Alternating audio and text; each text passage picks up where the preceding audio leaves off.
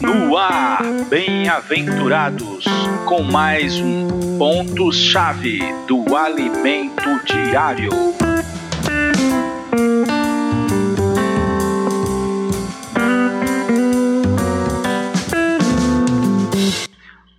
Olá, bem-aventurados, Jesus é o Senhor.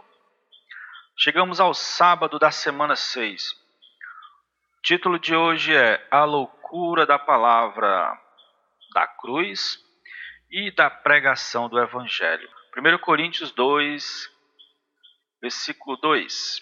Vamos dar uma lida. Porque decidi não saber nada entre vós senão Jesus e este crucificado. Irmãos, amigos, o poder da cruz nos diminui e evidencia e exalta Cristo. Nos leva, é, nós levamos o Evangelho porque esse Evangelho por si só é poderoso. O pregador Paulo não usava suas forças humanas, usava as forças do homem Jesus, que é o espírito em seu espírito. A linguagem que Paulo usava era diferente. Era uma linguagem demonstrativa. Era um testemunho que ele dava por meio das, da sua pessoa. Atos, atitude, palavras. E isso impactava as pessoas. E ele fazia isso embaixo da cruz. Não não permitia que o seu eu se sobressaísse, pelo contrário, era em fraqueza, em temor e tremor.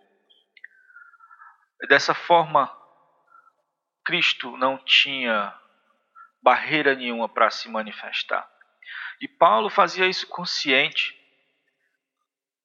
Sabia que, que isso iria salvar muitas pessoas.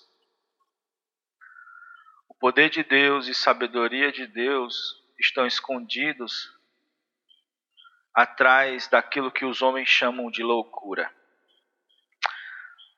Nós só podemos glorificar e exaltar esse Deus por tal sabedoria. 1 Coríntios, capítulo 1, versículo 18, as pessoas, a palavra da cruz, aliás, versículo 18 não, é o versículo, é esse versículo que a gente acabou de ler mesmo, é Cristo e este crucificado. A palavra, a palavra da cruz. Veja que é uma palavra que, que as pessoas menosprezam. As pessoas caçoavam de Jesus quando ele estava na cruz. As pessoas olhavam para Jesus enquanto ele estava na cruz e diziam: Tu não disse que era o filho de Deus? Então sai daí, mas Jesus não saiu dali, ele permaneceu na cruz. Mas ele era o Filho de Deus. Ah, tá aqui, ó. 1 Coríntios 1,18. Eu estava no, no capítulo 2. Certamente a palavra da, da cruz é loucura para os que se perdem, mas para nós que somos salvos, poder de Deus. Então era uma loucura aquele homem na cruz ser a salvação da humanidade. Para eles, a salvação da humanidade era um grande rei poderoso, com um exército enorme, como um Davi que tivesse voltado, um novo Davi, algo desse tipo. Eles não acreditavam. Para eles era uma loucura. Mas atrás daquela loucura estava se operando o poder de Deus, o plano de Deus. A pregação do Evangelho, ah, nos versículos 21 e 23, diz assim: ó, Visto como na sabedoria de Deus o mundo não o conhece por sua própria sabedoria. Aprove a Deus salvar os que creem pela loucura da pregação, porque tanto os judeus pedem sinais como os gregos buscam sabedoria, mas nós pregamos a Cristo crucificado, escândalo para os judeus, loucura para os gentios. Deus escolheu os galileus pescadores para pregar esse evangelho poderoso. Imagine na sua região o lugar mais desprezado, o lugar que as pessoas é, é, se envergonham de falar que moram lá, pois Deus usou naquela época essas pessoas para pregar o evangelho.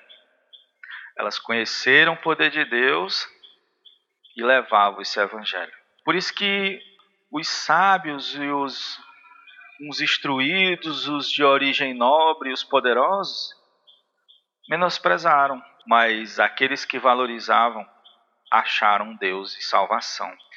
Outra loucura também, a escolha de Paulo. Quem diria que de um perseguidor sairia o mais proeminente pregador do Evangelho? Parece que Deus gosta de ironizar a sabedoria humana. Quando ele tirou o povo do Egito, o povo de Israel lá do Egito, ele cuidou deles num deserto. De onde é que um deserto daria para manter uma nação? E a Bíblia fala de negar a si mesmo. Isso é loucura para nós. Mateus 16, 24.